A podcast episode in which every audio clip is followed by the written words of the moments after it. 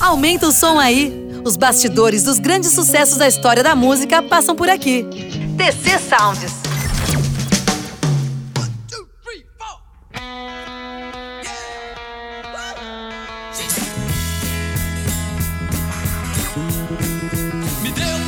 Início dos anos 70, o rock and roll era um fenômeno mundial. Depois de Elvis Presley, Chuck Berry e companhia, eram os Beatles e os Rolling Stones que davam as cartas e mexiam com os corações e mentes mundo afora. No Brasil, a Tropicália fagocitava a guitarra elétrica na MPB. Os novos baianos traziam a agressividade roqueira em seu primeiro disco e uma cena underground progressiva se desenhava.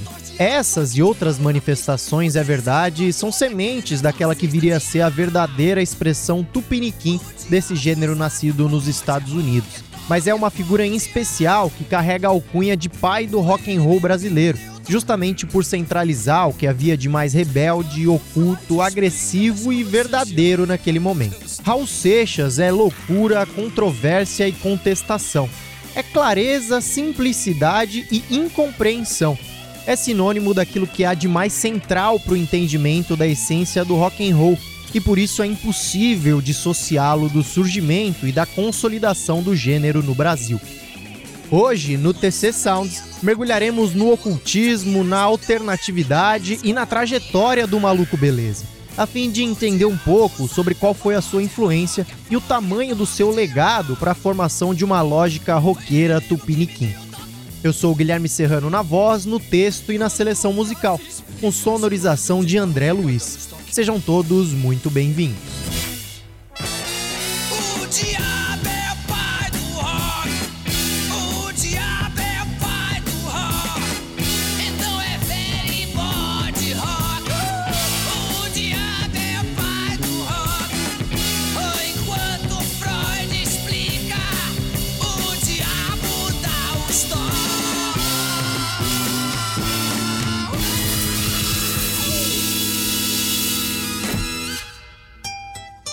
Nascido em 28 de junho de 1945 em Salvador, na Bahia, Raul Santos Seixas nunca foi aquilo que chamaríamos de aluno exemplar. Reprovado na segunda série do primário por três anos, o garoto sempre quis saber muito mais de música do que de estudo. Afinal, segundo algumas biografias, um dos motivos dessas reprovações foi o fato de que o pequeno Raul cabulava a aula para ouvir o até então incumbente rock and roll numa loja chamada Cantinho da Música. Depois das reprovações, o garoto foi matriculado em um colégio de padres e foi aí que começou a desenvolver o hábito da leitura que o acompanhou até o fim da vida e, claro, contribuiu para o seu talento como letrista. É bem interessante, inclusive, a gente entender como Raul Seixas moldou o seu gosto musical. De que forma ele entrou em contato com o rock and roll ao mesmo tempo em que crescia ouvindo os ritmos tradicionais do Nordeste. Quem comenta sobre isso é o próprio artista em declarações para a Rádio Globo. Bom, naquela época na Bahia, nos anos 50, a partir de 59, 60, é, existia uma incidência muito grande de gente trabalhando na Petrobras, de americanos trabalhando na Petrobras. Eu convivia com, perto do consulado, eu morava, convivia e vivia o consulado americano. E conhecia muita garotada americana que trouxe a novidade para a Bahia do rock and roll o rock and roll, né, que não existia nem no Rio de Janeiro. Eu conheci o rock and roll em 56, quando tinha Chuck Berry em 56, na época tocando, pessoal de Chicago, pessoal de Memphis, Tennessee, e essa turma toda pegou pelo pé a minha raiz. Ao mesmo tempo eu ouvia Luiz Gonzaga, porque meu pai é engenheiro da Estrada de Ferro, e eu ouvia Luiz Velho Lua cantando rock and roll zaço, né? Rock and rollizando, rock and rollizando, horrorizando os sertões da Bahia. Bom, mas a carreira musical de Raul Seixas começou mais especificamente aos 17 anos de idade, em 1962, com o grupo Relâmpagos do Rock. A banda baiana teve alguns nomes até ficar definitivamente conhecida como Raulzito e os Panteras e lançar o seu álbum homônimo no ano de 1968. Ao me deixa em paz, não quero mais saber de amar nem quero mais lembrar o que passei da outra vez. Meu bem, sofri porque você mentiu assim. Depois de fazer sucesso em Salvador, os Panteras se mudaram, ainda em 68, para o Rio de Janeiro. Na capital carioca, no entanto, o grupo não obteve o mesmo sucesso, como o próprio Raul canta na canção Ouro de Tolo, passando fome por dois anos na cidade maravilhosa. O período ao menos serviu para que o artista cultivasse algumas amizades, com figuras como Jerry Adriani e Chico Anísio. Jerry Adriani, aliás, ajudou os Panteras em algumas oportunidades, convidando-os para tocarem como sua banda de apoio. Abalado pelo fracasso com os Panteras, Raul voltou a Salvador e retomou o hábito da leitura, se debruçando principalmente em obras sobre filosofia. No entanto, sua sorte mudou depois de conhecer um dos diretores da CBS Discos, que o convidou para trabalhar como produtor da gravadora. Nesse período, Raul voltou a morar no Rio de Janeiro e produziu principalmente para Jerry Adriani, além de ter algumas de suas letras gravadas por nomes como Renato e seus Blue Caps e Odair José. Essa foi uma fase de sucesso na carreira do artista, mas é claro que ele não estava satisfeito. Afinal, seu negócio não era trabalhar nos bastidores, mas sim subir aos palcos e ser protagonista. Nos primeiros episódios dessa temporada do TC Sounds, falamos bastante sobre os festivais de música popular brasileira que aconteciam na TV. Além deles, havia também o Festival Internacional da Canção Popular, transmitido pela Globo. No ano de 1972, Raul Seixas participou do evento defendendo a canção Let Me Sing, Let Me Sing. Apesar de não ter vencido o festival, a música conquistou o público e acabou se tornando o primeiro grande sucesso da carreira do artista.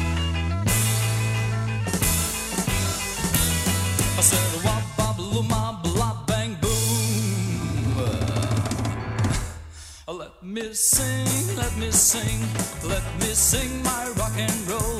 Let me sing, let me swing, let me sing my blues and go. Say, let me sing, let me sing, let me sing my rock and roll.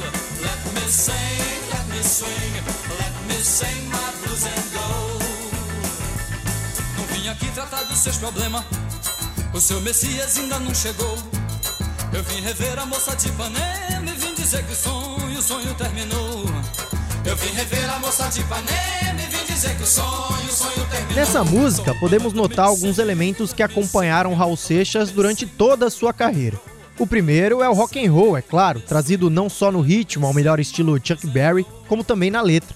Um outro ponto é a pitada nordestina que ele traz à canção, com a presença forte do triângulo, instrumento comum ao baião, ao forró e ao shot. Lembram da fala de Raul no início desse episódio, comentando sobre a sua formação musical baseada em Chuck Berry e Luiz Gonzaga? Pois é, essas influências moldaram também a sonoridade que ele propunha. Bom, fato é que o ano de 1972 representou um ponto de virada na carreira de Raul Seixas. Após o sucesso com Let Me Sing, Let Me Sing, o artista foi contratado pela gravadora Philips, mas esse contrato nem foi o maior divisor de águas. O que mudou mesmo a trajetória do cantor foi o encontro e a amizade que passou a cultivar com o escritor Paulo Coelho. O interesse de Raul por Paulo Coelho se deu inicialmente porque o artista leu um artigo do escritor na revista A Pomba que tratava sobre extraterrestres. Os dois então logo se entenderam, dado o interesse de ambos em temáticas, digamos, esotéricas e da adoração mútua pelo ocultista britânico Aleister Crowley. Crowley, que morreu no ano de 1947, foi um autor de obras sobre magia e misticismo, além de mago, hedonista e crítico social, conhecido por ir contra os valores morais e religiosos do seu tempo o britânico influenciou e ainda influencia o trabalho de diversos artistas, desde Raul Seixas, passando por Marilyn Mason, David Bowie, Fernando Pessoa e Ozzy Osbourne.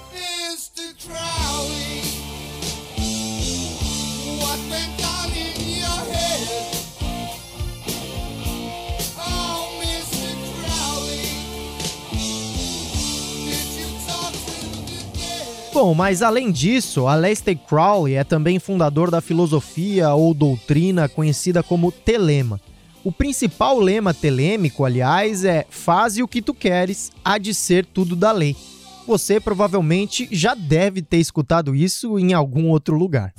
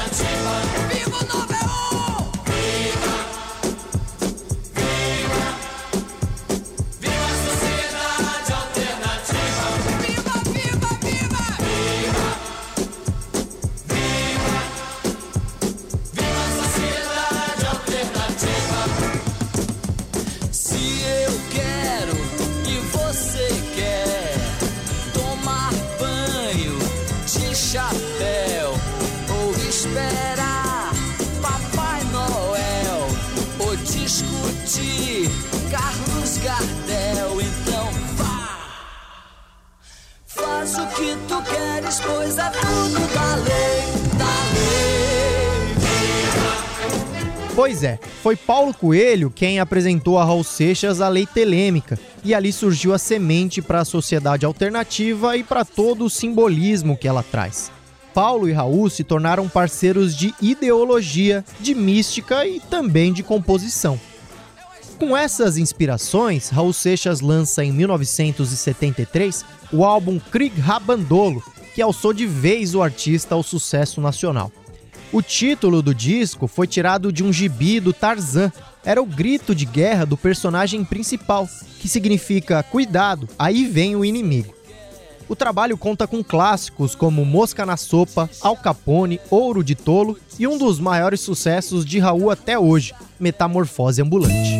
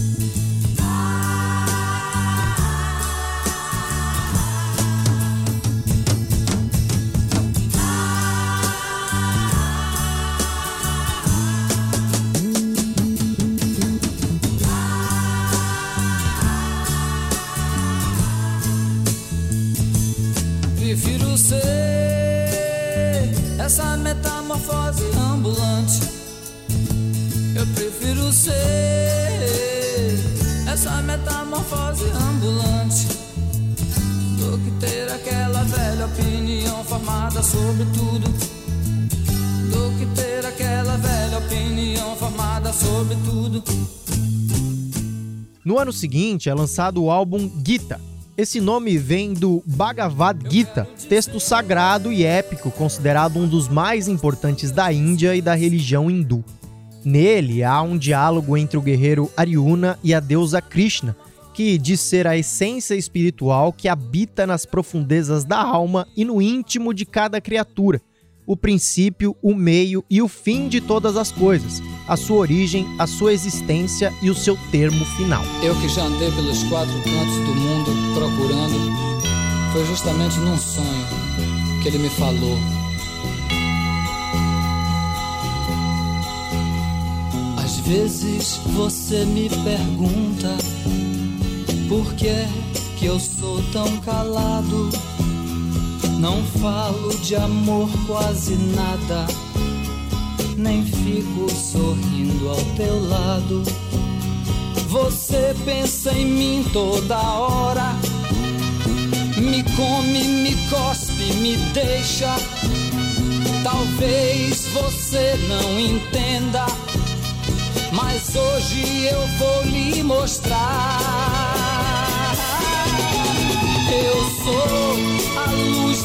Estrelas. Eu sou a cor do luar. Eu sou as coisas da vida. Eu sou o medo de amar. Eu sou o medo do fraco força da imaginação, o blefe do jogador. Eu sou, eu fui, eu vou. É esse disco que traz a canção Sociedade Alternativa e é justamente no ano de 1974 que ela é fundada por Raul Seixas e Paulo Coelho. A tal sociedade, baseada nos preceitos de Aleister Crowley, tinha sede alugada, papel timbrado e relatórios mensais. Chegou inclusive a anunciar a aquisição de um terreno em Minas Gerais para a construção da Cidade das Estrelas, uma não cidade onde o advogado era um não advogado, o policial era um não policial e por aí vai. Um local com os valores trocados, uma comunidade onde a única regra era justamente faze o que tu queres, há de ser tudo da lei. Mas é claro que a ideia de criar uma verdadeira civilização telêmica não pegou nada bem com os militares que comandavam o país naquela época. Não tardou para que Raul Seixas e Paulo Coelho então fossem presos pelo DOPS, o Departamento de Ordem Política e Social, uma vez que a ditadura achava que a sociedade alternativa era um movimento armado contra o governo. Vale registrar que esse momento marcou também um período de distanciamento entre o cantor e o escritor. Isso porque Raul teria entregado Paulo Coelho em seu depoimento ou, de alguma forma, facilitado a investigação contra o alquimista. Fato é que, depois de torturada, a dupla foi exilada para os Estados Unidos. Por lá, Raul Seixas supostamente entrou em contato com algumas grandes figuras do rock and roll mundial, embora não haja comprovação e sempre se levantem dúvidas sobre esses encontros. Bom, mas segundo o próprio Raul, em declarações à TV Gazeta, a mais importante dessas reuniões teria acontecido com John Lennon. Eu conheci o John em Nova York em 1974, na época da Sociedade Alternativa, quando eu fui expulso do Brasil, ordem de prisão do Primeiro Exército, na época do Geisel. Expulso não, eu fui convidado a sair do país. E fiquei lá um ano em Nova York. E nós já tínhamos nos correspondido, assim, em termos ideológicos. Eu fui ao apartamento dele, porque nessa época ele estava separado da Yoko Ono, e conversamos muito sobre as alternativas concretas que estavam existindo na época. Eu estava empolgado com a sociedade alternativa, estava começando, tinham me dado um terreno, uma sociedade esotérica a qual eu pertencia, me deu um, um terreno para eu construir uma espécie de uma cidade, anti-cidade, em Minas Gerais. E eu reportei isso a ele, e ele ficou muito empolgado, até se mostrou com vontade de ajudar e tudo. E passamos três dias conversando sobre as pessoas importantes, as pessoas que moveram o planeta, os malucos belezas, como Jesus Cristo, não importando o critério de bem nem mal, Nero, é, Aristóteles, Freud, as pessoas é, anarquistas como Proudhon. E foi um papo que não se tocou em música, é engraçado. Muita vontade eu tive né, de perguntar como é aquele acorde daquela música. Não se falou em música. A música serviu apenas como veículo para ele foi fantástico, foi um veículo que levou a ideologia. E aqui no Brasil me foi podado. Isso estimulou ele, porque ele é um cara muito vivo, é aceso, é elétrico. Mas um cara muito inteligente, muito coração. Se espiritualizou muito depois que eu voltei nos Estados Unidos a última vez, ele já estava no Japão. Já chegou assim a um nível espiritual de um maluco beleza, sabe? Aí houve aquela, aquela coisa terrível que acontece com, com aquela, como eu digo naquela música que eu fiz praticamente para ele e Tancredo Neves.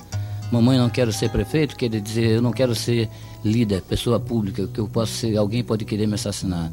E os Estados Unidos assassinou John Lennon.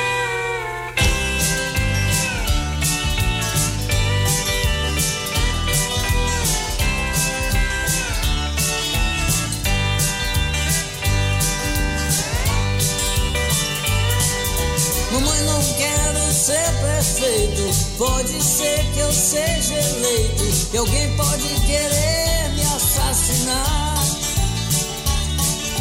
Eu não preciso ler jornais, mentir sozinho eu sou capaz. Não quero ir de encontro ao azar. Papai, não quero provar. Eu já servi a pátria amada e todo mundo cobra. O retorno de Raul Seixas se deu com o disco Novo Aeon, em 1975. O trabalho conta com um dos grandes sucessos da carreira do artista, Tente Outra Vez, mas de uma forma geral não foi muito bem recebido pelo público nem pela crítica, tendo vendido menos de 60 mil cópias. Em termos de comparação, o álbum anterior, Gita, recebeu o disco de ouro após ter vendido 600 mil cópias. Já em 1976, Raul dá a volta por cima com um álbum há 10 mil anos atrás. A principal faixa é aquela que dá nome ao disco, mas outros destaques ficam por conta de Meu Amigo Pedro e Eu Também Vou Reclamar, que é quase uma resposta do artista à fraca repercussão do seu trabalho anterior.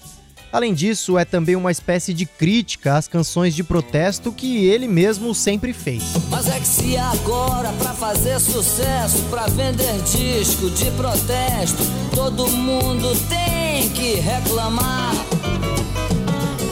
Eu vou tirar meu pé da estrada e vou entrar também nessa jogada. E vamos ver agora quem é que vai aguentar. Apesar da rusga ocorrida entre Raul e Paulo Coelho durante a prisão, eles voltaram a compor juntos depois do exílio. E é só a partir de O Dia em que a Terra Parou, disco lançado em 77, que Raul Seixas deixa de contar com seu Paul McCartney. A crítica não gostou do trabalho. Foi dito, inclusive, que ele não mantinha o mesmo nível dos álbuns anteriores. No entanto, os fãs se deliciaram com a própria O Dia em que a Terra Parou, além de Sapato 36 e o fenômeno chamado Maluco Beleza. Enquanto você se esforça para ser um sujeito normal e fazer tudo igual.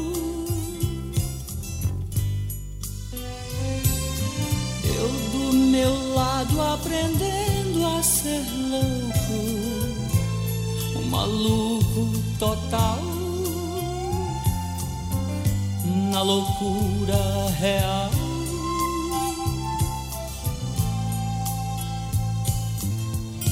controlando a minha maluquez, misturada com minha lucidez, vou ficar, ficar com certeza maluco, beleza, eu vou ficar. Ficar com certeza, maluco, beleza. E esse caminho que eu mesmo escolhi é tão fácil seguir ter onde ir. Controlando a minha maluquez. A partir daí, Raul passou até a alcunha de Maluco Beleza. O que é curioso, porque esse é o momento que praticamente marca o início do fim do artista. Não é segredo para ninguém que Raul Seixas abusava do álcool e dos cigarros. A cocaína também era um problema, e não era raro o uso do éter por meio de inalação. A partir de 1978, os problemas de saúde se agravaram, lhe causando a perda de um terço do pâncreas. Naquele mesmo ano é lançado o LP Mata Virgem, que conta com o retorno de Paulo Coelho às composições, mas não rende nenhum hit e nem grande repercussão nacional. Em 79, começa a depressão de Raul Seixas, junto da internação para tratar do seu alcoolismo. Parem. Espera aí. Onde é que vocês pensam que vão? Hã? Hã? Zoom, não vai a lugar nenhum. Plute, plaque, zoom, não vai a lugar nenhum. Tem que ser selado, registrado, carimbado, rotulado, se quiser voar. Se quiser voar. É, pra lua a taxa é alta, pro sol identidade. Mas já pro seu foguete viajar pelo universo é preciso meu carimbo dando sim, sim, sim, o seu. A década de 80 foi de altos e baixos pro Maluco Beleza. Foi lançado o álbum Abra-te Sésamo, que traz os sucessos Aluga-se e Rock das Aranha, que inclusive foram censurados na época. Na sequência, Raul teve seu contrato rescindido com a gravadora CBS e afundou-se ainda mais na depressão e nas drogas. Nessa época, era comum que o artista se apresentasse completamente bêbado ou sequer aparecesse nos shows. Em 82, aliás, em Caieiras, interior de São Paulo, quase foi linchado pela plateia que acreditava que aquele não era Raul Seixas, mas sim um impostor. No ano seguinte, foi convidado para gravar o especial infantil Plunt Plact Zoom da Rede Globo, cantando a música Carimbador Maluco. Na sequência, lançou um álbum homônimo que lhe rendeu mais um disco de ouro, com destaque para a canção Capim Guiné. Plantei um sítio no sertão de Piritiba, dois pés de Guataíba, caju, mangue, cajá. Peguei na enxada como pega um catingueiro, fiz acero, botei fogo, vá ver como é que tá. Tem abacate, genipapo e bananeira, milho verde, macaxeira, como diz no Ceará. Cebola, coentro, andu, feijão de corda, vinte porco na engorda, até o gado no curral. Com muita raça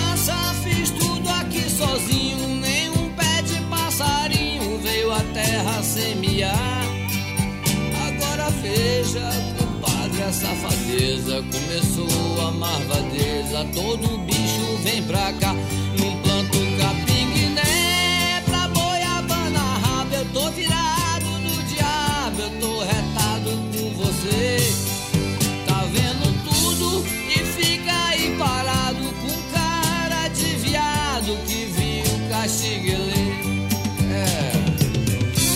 Nos anos subsequentes, ainda foram lançados os discos Metrô Linha 743, Uba Pluba Bem Bum e A Pedra de Gênesis. No entanto, Raul seguia tendo as portas fechadas por conta do consumo excessivo de álcool e as constantes internações. Em 86, o artista estreitou suas relações com Marcelo Nova, tendo feito uma participação no disco Duplo Sentido da banda Camisa de Vênus. Nesse período, Nova se colocou como um parceiro musical, mas principalmente como um verdadeiro companheiro de Raul. Foi justamente a convite de Marcelo Nova que o Maluco Beleza voltou a pisar nos palcos depois de três anos, em 1989, para uma turnê de 50 shows pelo Brasil. No entanto, o Raul se mostrava debilitado e muitas vezes participava de apenas metade das apresentações.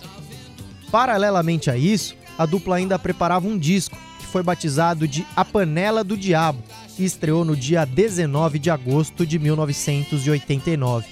Esse trabalho acabou sendo o último lançado em vida por Raul Seixas. Isso porque na manhã do dia 21 de agosto, o artista foi encontrado morto sobre a cama, vítima de uma pancreatite aguda fulminante.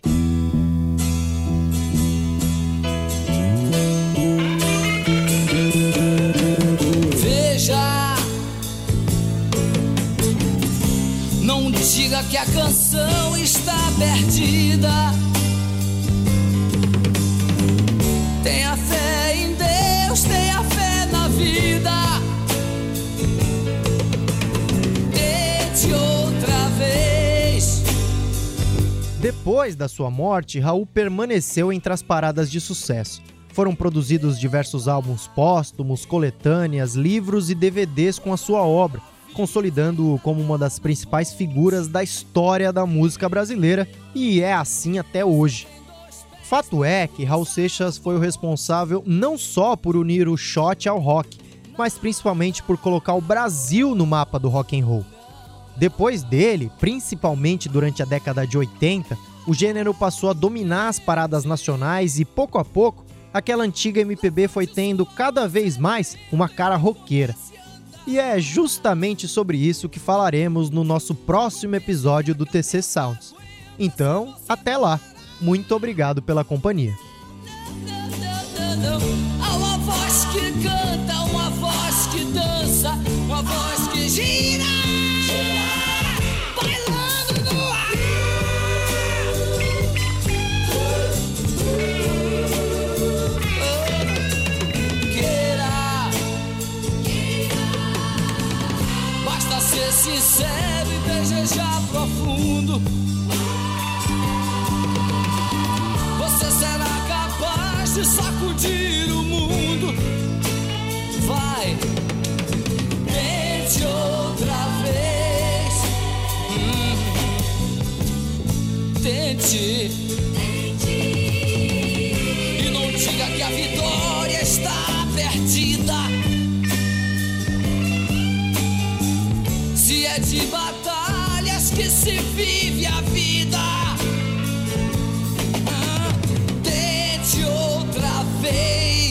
Aí, curtiu? Semana que vem tem mais TC Sounds.